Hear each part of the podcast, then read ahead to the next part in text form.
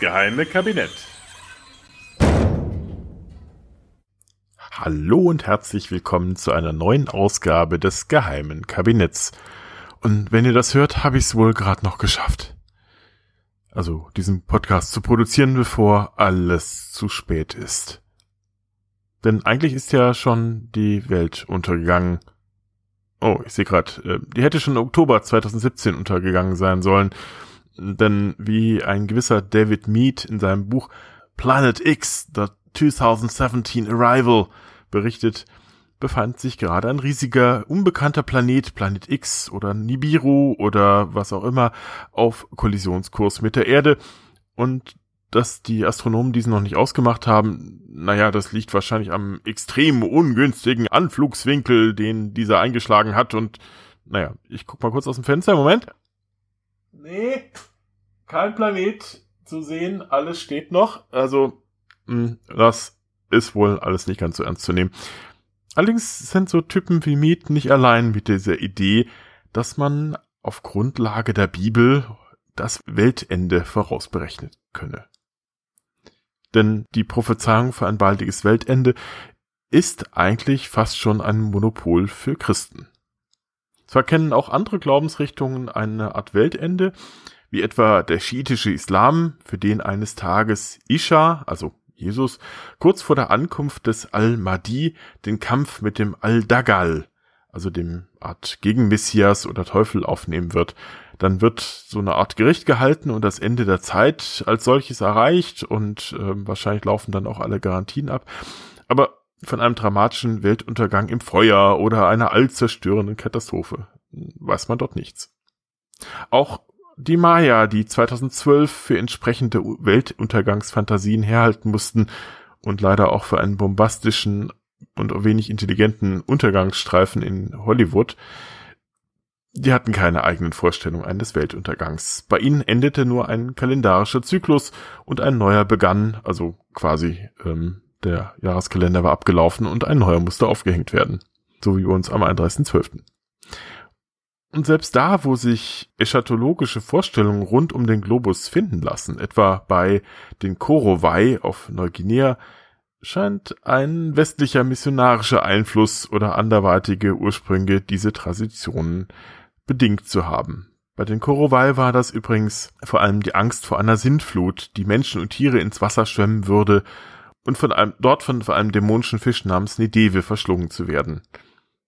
Diese Weltuntergangsprophetie wurde allerdings eher von den Besuchern ausgelöst, die die Ureinwohner als böse Geister angesehen hatten, die die göttliche Ordnung durcheinandergebracht hätten.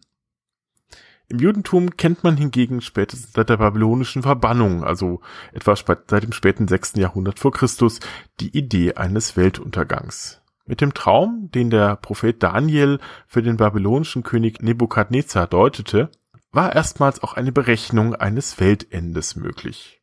Die Figur, die der König im Traum sah, mit ihrem Haupt aus Gold, dem Torso aus Silber, eisernen Schenkeln und tönernen Füßen, stand ja für die vier Weltzeitalter, also der Gesamtdauer der 6000 Jahre alten Welt. Da nämlich die Schöpfung sechs Tage gedauert habe und tausend Jahre für Gott wie ein Tag sei, müsse also die Welt nach dieser Zeit auch wieder enden. Warum auch immer. Seitdem haben immer wieder Menschen versucht, das Weltende vorauszuberechnen. Die Muster gleichen sich. Auch schon im 16. Jahrhundert zu Zeiten Martin Luthers hatte man dem Weltuntergang durch Berechnungen ein Datum setzen wollen. Dass man aber auf der einen Seite sogar ein Weltuntergangsprophet sein konnte und dennoch die Wissenschaft entscheidend voranbringen konnte, das zeigt das Beispiel des Michael Stiefel. Denn einerseits war der ehemalige Augustinermönch Michael Stiefel ein durchaus ernstzunehmender Mathematiker, er wurde aber bekannt und berüchtigt durch die Übertragung seiner Zahlen in konkrete Voraussagen. Michael Stiefel, der sich wahlweise mit IE, I oder Y schreibt, wurde 1486 oder 87 in Esslingen am Neckar geboren, war also ein Schwab. Frühzeitig trat er in den Augustinerorden ein, das ist ähnlich wie bei Luther, und erhielt dann 1511 die Priesterweihe. Gleich zu Beginn der Reformation bekannte er sich zu Luther, dessen begeisterter Anhänger er wurde. So nannte er ihn in der Vorrede seiner ersten Schreitschrift mit dem schönen Titel Bruder Michael Stiefel, Augustiner von Esslingen, von der Christförmigkeit recht gegründeter Lehrdoktoris Martini Luther, ein Überruss schön künstlich late, samt seiner Nebenuslegung in Bruder Phaeton 1522, na das sind noch Buchtitel, ne? Dort lobpreist er Luther nämlich als den Auserwählten, der wieder den Antichristen zu Streite ziehen werde. Die Idee des Antichristen hat es Stiefel ohnehin angetan, wohl ein Resultat seiner häufigen Lektüre der Offenbarung und des Buches Daniels in der Bibel, Bücher, die, wie eben erwähnt ja, erstmals den passenden Zündstoff für Weltuntergangspropheten boten. Vor allem in der dritten vermehrten Auflage dieses Liedes nimmt für Stiefel die Ankunft des jüngsten Tages einen hervorragenden Platz ein. Luther erscheint ihm als der Erzengel, der den Menschen das ewige und wahre Evangelium verkündige. In Stiefels etwas holpriger Poesie, also Zahlen waren ja offensichtlich mehr seins, nimmt sich das so aus. Johannes tut uns schreiben von einem Engel klar, der Gottes Wort soll treiben ganz lauter offenbar oder auch Luther, je nachdem, wer es geschrieben hat. Zu was tut sich auch schieben, es fällt nit um, hein hoher, daruf will ich belieben, das sag ich euch für wor. Hochkunst, die lasst er stieben, weit über Berg und Tal, den Mund will er verschieben zu Rom des Bischofs Saal. Es schelten ihn die Triebe, die Wölf in Gottes Stall, hüt dich vor diesen Dieben, wo sie sind überall. Du magst nun wohl erkennen den Engel, den ich mein, Hanach will ich ihn nennen, die Sach, die ist nit klein. Lass dich nicht führen von dannen, dass er hat Fleisch und Bein, das findst von heiligen Mannen und nit von ihm allein. Sein Herz zu Gott er neiget als recht ein Christenmann, die Schrift er rein abseiet, also absaget, kein Wust lässt er daran. Zu Worms er sich erzeiget, er trat keck auf den Plan, sein Feind hat er geschweiget, zum Schweigen gebracht. Keiner durft ihn wenden an. Keiner durfte sich an ihn wenden. Er lässt sich nicht erschrecken, die Schühen Fleder Mais. Sein Lehr tut er vollstrecken, zu Gottes Lob und Preis. Die Wahrheit tut er stärken, sie mach viel Menschen weiß. Der Bauer die Sach will merken, das mögt Köln und Paris. Also Paris, Köln, Paris. Naja, sollen das gemerkt haben. Diese übertriebene Verherrlichung Luthers hat ihm dann nicht nur Ärger mit Literaturkritikern eingebracht, nein, Schatz, ähm, sondern vor allem Fäden mit Luthergegnern, wie etwa nicht niemand geringeren als dem Franziskanermönch Thomas Murner, den er, den Wortvertretungsstil seiner Zeit entsprechend, verächtlich als Murnar tituliert. Murner seinerseits hat Stiefel in dem bekannten Pamphlet von dem großen lutherischen Narren aus dem Jahr 1522 als das schwarzbraun Mönchlein porträtiert. Und auch er ähm, starb reimt da vor sich hin.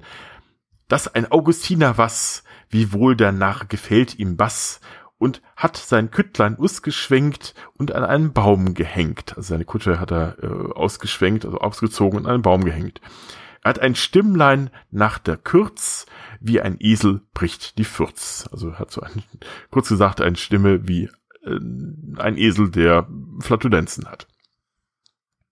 Stiefel verlässt wohl im Sommer 1522, wir hoffen nicht aufgrund des Gedichtes, das Esslinger Kloster. Nein, vielmehr hat er sich mit dem Konstanzer Weihbischof angelegt, als er einige seiner Beichtkinder von ihren Sünden freigesprochen hatte, ohne dem Bischof vorher den üblichen sogenannten Sündzoll zukommen zu lassen. Denn die Seele sprang natürlich erst in den Himmel, wenn das Geld im Kasten klang, versteht sich. Natürlich nannte der Bischof auch an Stiefels mittlerweile bekanntem Loblied auf Martin Luther heftigen Anstoß.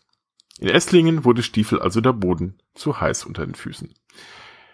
Erst landete er als Prediger bei Hartmut von Kronberg, dem Schwiegervater des berühmten Reichsritters Franz von Sickingen, da der doch jedoch ähm, im Kampf äh, gegen die verbündeten Fürsten von Trier, Hessen und der Pfalz 1523 fiel, verlor auch Kronberg all seine Güter. Stiefel musste also wieder sein äh, Säcklein schnüren und kommt Ende März 1523 durch Luthers Vermittlung zum Grafen Albrecht von Mansfeld. Dort geht's ihm ganz gut. Er hat offensichtlich zu viel Zeit. Die nutzt Stiefel, der sich schon seit längerem mit mathematischen Problemen herumgeschlagen hat, nun zunehmend mit mathematisch-mystischen Spekulationen. ein in der Zeit durchaus beliebter Zeitvertreib. Stiefel beschäftigt sich insbesondere mit der bereits erwähnten Offenbarung Johannes und dem Buch Daniel. Insbesondere die dort versiegelten Zahlengeheimnisse haben es dem Mathematiker angetan, so die Zahl 666, 1260 aus der Apokalypse und die Zahlen 1290, 1335 und 2300 aus dem Propheten Daniel. Mithilfe der sogenannten Wortrechnung versuchte Stiefel nun, indem er jeder, jedem der Buchstaben in der Bibel einer gewissen Zahl zuordnete, Sinn daraus zu bekommen. Stiefel verfeinert die bisherigen Methoden, die es schon in der Art gegeben hat, dass er sein Alphabet mit sogenannten Dreieckszahlen verrechnete. So sagte er, drum gedacht ich auf ein Weiß, das Alphabet zu mehren und schrieb für mich ein ander Alphabet. Setzet auf jeden Buchstaben aus dem ersten Alphabet alle Zahlen vom A an bis auf denselbigen Buchstaben. Als uff das M schreib ich 78. Drümp das im ersten Alphabet alle Zahlen vom A bis auf das M, das M mit eingeschlossen, machen 78, wie du hier sehen magst. Wie? Nix verstanden? Dabei ist es relativ einfach. Zur Summe aus 1 und 2 addiert er 3. Zu deren Summe eine 4. Zu deren Summe wiederum eine 5 und so weiter. Setzt man nun Buchstaben und Zahlen in ein Verhältnis, so entspricht a gleich 1, b gleich 3, c gleich 6, d gleich 10, e gleich 15, f gleich 21 und so weiter und so fort, bis dann schließlich z gleich 276 herauskommt. Nicht wundern, J gibt es nicht und U und W tauchen in der Rechnung nicht auf, da im lateinischen Alphabet dafür das V einspringt. Für die Wahl des lateinischen Alphabets führte Stiefel eine Reihe von sehr einleuchtenden Gründen auf. Daniel habe die Engel auf Latein reden hören. Die Geheimnisse der Offenbarung des Johannes seien in der lateinischen Kirche vollbracht und hätten in ihr erklärt werden müssen, Latein verstünden mehr Leute als Griechisch und schließlich auch die Rechtschreibung im Lateinischen konstanter als im Griechischen. Alles total einleuchtend.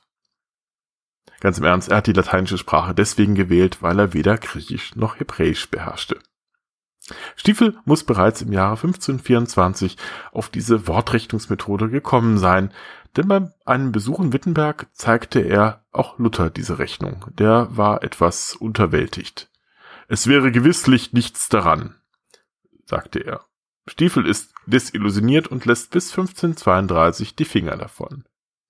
In den folgenden turbulenten Jahren muss er wiederum mehrfach Wohn- und Wirkungsort wechseln. Im Juni 1525 äh, geht er nach Österreich, nach Tirol, wo er Prediger bei dem Edelmann Christoph Jörger von Tollet wird, als aber ein befreundeter Amtsbruder auf dem Scheiterhaufen endet, kann er seine Klappe nicht halten und muss Österreich in Eile wieder verlassen. Wieder hilft Luther weiter. Ganz in der Nähe in Wittenberg wird eine Pfarrei frei. Es gibt nur einen Haken, Stiefel muss die Witwe und die zwei Kinder seines Amtsvorgängers übernehmen. Er wirft einen Blick auf die Dame, schluckt und schon am 25. Oktober 1528 führt Luther den frommen und in Schrift und Predigt, wie er sagt, fast geschickten Kollegen in das Amt ein. Luther ist wie immer etwas wenig diplomatisch. Die Ehe ist einigermaßen glücklich, die Witwe stellt sich zumindest als tüchtige Haushälterin heraus. Aber das geruhsame Leben als verheirateter Pfarrer in der Lochauer Heide verführt Stiefel zur Wiederaufnahme seiner Zahlenspekulationen. Vielleicht hat er auch andere Gründe, das Weltende herbeizusehen. 1532 publiziert Stiefel in Wittenberg anonym ein Buch mit dem vielsagenden Titel Ein Rechenbüchlein vom Endchrist Apokalypsis in Apokalypsum. Im Vorwort erklärt der Mathematiker seine Methode. Diese Rechnung, mein lieber Leser, habe ich ein Zeitlang selbst gehalten für ein Phantasie und nur zu Zeiten für die Langeweil zu Lust gebraucht, wie man Pflege des Brettspiels zu brauchen. Drum, ich muss geschehen lassen, dass auch du's vielleicht wirst halten für Narrenwerk. Aber ich kann's nicht anders halten, denn für ein göttlich Ding und heimlichs Werk Gottes und muss gedenken, dass es vielleicht einen höheren Anfang habe, denn Fleisch und Blut geben mag oder offenbaren. Dem sei nun wie ihm wolle, so seh ich wahrlich solch Ding in dieser Rechnung hervorkommen, von dem nicht, ich nicht zweifel, denn das es seien Geheimnisse der verschlossenen und versiegelten Rede, die Daniel gehöret hat in seiner Offenbarung. Denn ich sehe das ganze Apokalypsim gegossen in diese Rechnung gleich in einem Modell. Auch Beispiele nennt er. Das Ende des Papsttums datiert Stiefel etwa auf das Jahr 1517, das Jahr, in dem Luther erstmals gegen den Ablass geschrieben hatte und seine Thesen angeschlagen haben soll. Denn schließlich ergebe sich die Jahreszahl aus den lateinischen Worten cessatio papatus, das Ende des Papsttums. Gerade aber bei Eigennamen muss er ziemlich tricksen, um auf das gewünschte Ergebnis zu kommen. So berechnete er etwa das Jahr 1483 aus dem Namen Martin Lauter. Nicht Martin Luther. Denn er sagte, Luther habe ja schließlich die lautere Lehre zum ersten Mal gepredigt. Ein drittes Beispiel handelt von der zentralen Zahl 666, die er auf Papst Leo hin interpretiert. Leo Decimus gibt einem jedem Leone das ganz Papsttums, die Zahl seiner Ordnung und bleibt gerade und eben über 666, wie der Text sagt. Das Beispiel habe ich wieder Zufall so spielt selbst noch neulich in einem Vorsatzblatt in einem Buch gesehen, das einem mir bekannten Sammler gehört. Offenbar scheint diese Art der Zahlenmystik bei einigen Zeitgenossen angekommen zu sein. In seinem Büchlein berechnet Stiefel zwar noch nicht das Weltende, Zitat, und ist das summa summarum, eh muss noch viel, sehr viel Dings geschehen und wie man sagt, viel Wassers den Rhein hinabfließen, also bis das Weltende kommt, aber äh, ging schon wohl seit einiger Zeit schwanger mit den Gedanken einer kommenden Endzeit. Wie er dann genau auf das Datum kam, hat er nie veröffentlicht. Man weiß nur, dass er mit Hilfe von Quadratzahlen und durch andere 21 Gründe errechnet habe, das Ende der Welt komme am 19. Oktober 1533 morgens um 8, einem Donnerstag. Ich hätte ja eher vermutet, die Welt werde an einem Montag vor 6 Uhr morgens untergehen, äh, aber ich bin ja auch kein Mathematiker. Mit diesem Ergebnis jedoch rannte Stiefel wieder zu Luther, der wiederum wenig begeistert war. Doch Stiefel blieb dabei. Er bewies Luther, dass er selbst der letzte Engel sein müsse, der die siebte Posaune blase. Und zwar mit einiger Heftigkeit. Und überhaupt und Menno und sowieso. Luther war also eine Enttäuschung gewesen. Aber Stiefel hatte ja noch eine treue Gemeinde, die ihn, zumindest jetzt noch, für einen frommen und gelehrten Mann hielt. Seine Bauern glaubten ihm sofort die Prophezeiung. Sie ließen ihre Arbeit liegen, verkauften ihre Immobilien und ließen vor dem kommenden Weltende wortwörtlich nochmal die Sau raus. Stiefel selbst verschenkte Bücher und seinen sonstigen Besitz, weil er sie ja in der kommenden Welt nicht mehr brauchen werde. Eigentlich auch die anderen Beschenkten nicht, aber naja gut, er war ja Mathematiker, nicht Logiker, oder?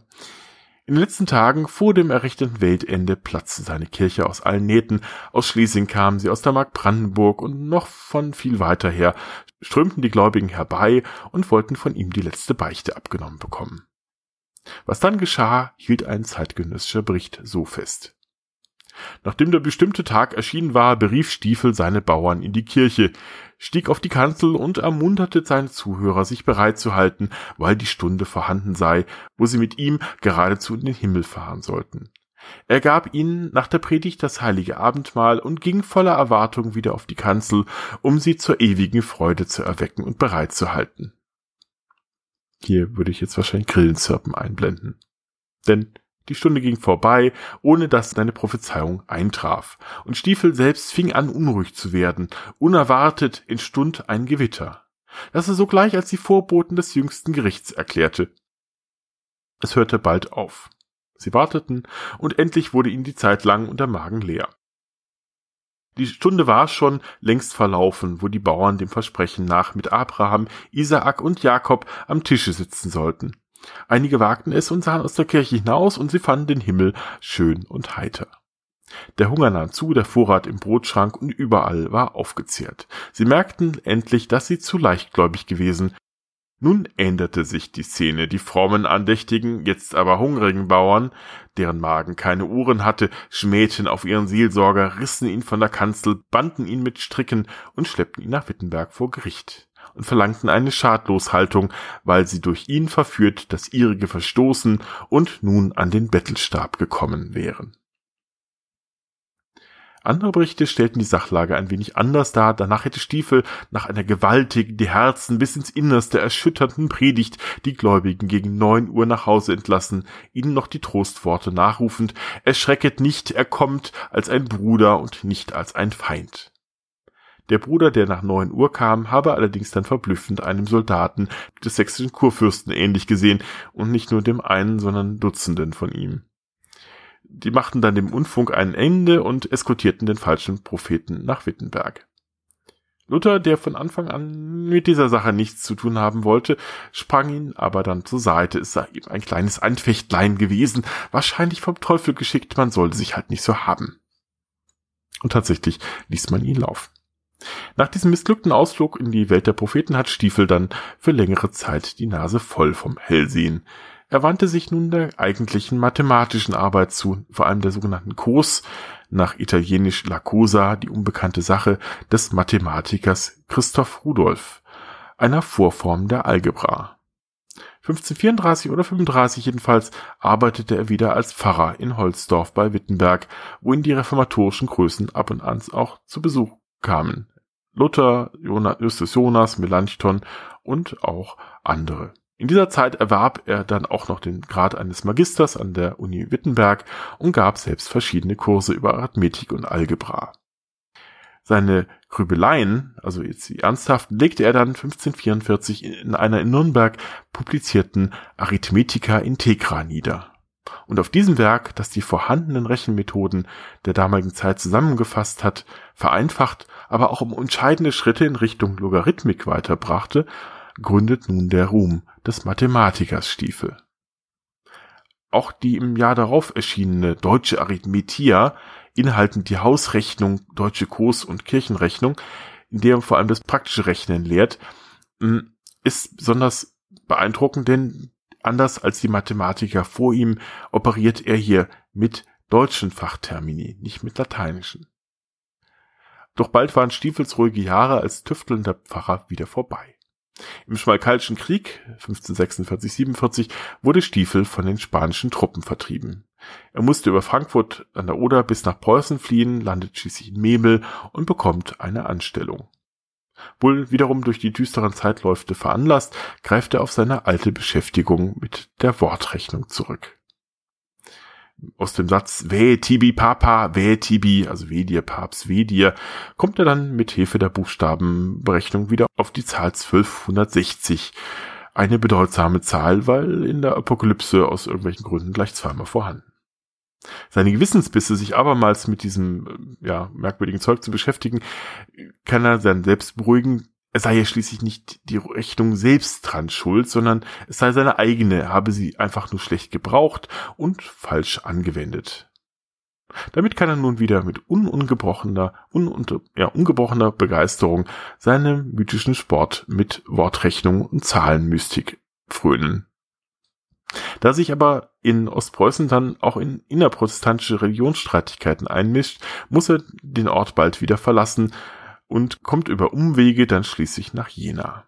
Da er jetzt bereits 72 Jahre alt ist, fungiert er sicher nicht mehr dort als Professor, sondern hält wahrscheinlich private Kurse über Arithmetik und euklidische Berechnungen ab. In seinen letzten Lebensjahren wird er aber auch dort in Religionsstreitigkeiten verwickelt.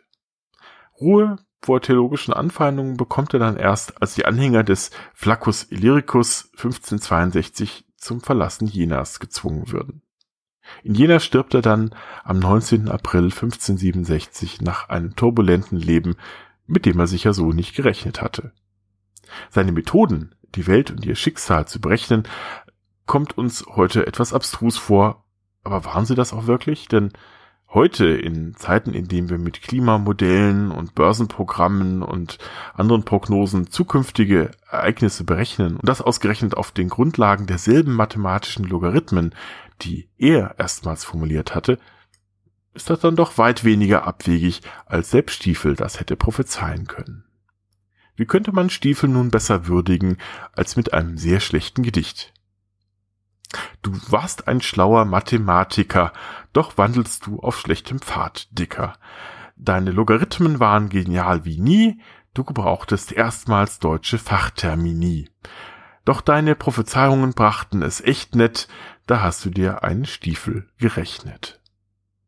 Übrigens, wenn ihr dieses Gedicht nach Stiefels Zahlenmethode zerlegt und die gewonnene Zahl durch sich selbst teilt, dann mal der bisherigen Kabinettfolgen nehmt und eins dazu zählt, kommt ihr genau auf die Nummer dieser Episode. Das kann doch nun kein Zufall sein, oder? Ich lasse das mal so sacken. Danke euch fürs Zuhören und wünsche euch eine gute Zeit. Und falls bis dahin die Welt nicht untergegangen sein sollte, bis zum nächsten Mal. Euer Butler. Diese Episode ist übrigens auch zugleich ein Beitrag zum Weltuntergangsmonat Oktober der Geschichtenkapsel. Und wenn ihr aufs Kalender guckt, seht ihr, dass ich da, glaube ich, ein wenig spät dran bin. Nichtsdestotrotz, wenn ihr die Geschichtenkapsel noch nicht kennt, hört doch unbedingt mal rein. Und wenn euch das Thema Weltuntergang ohnehin zusagt, da findet ihr jetzt eine ganze Menge Hörspiele, Geschichten, Gedichte, äh, Dokus und was auch immer, Haikus zum Thema Weltuntergang total lustig, total spannend, anrührend ähm, und lohnt sich auf jeden Fall auch für die vielen, vielen anderen Geschichten, die ihr dort hören könnt. Unter anderem auch ein, zwei Produktionen von mir. Und, ah, PS, kurze Nachricht an Björn. Wünsche dir alles, alles Gute. Ich hoffe, du gibst mir mal dafür ein Bier aus oder so. Jetzt aber, tschüss.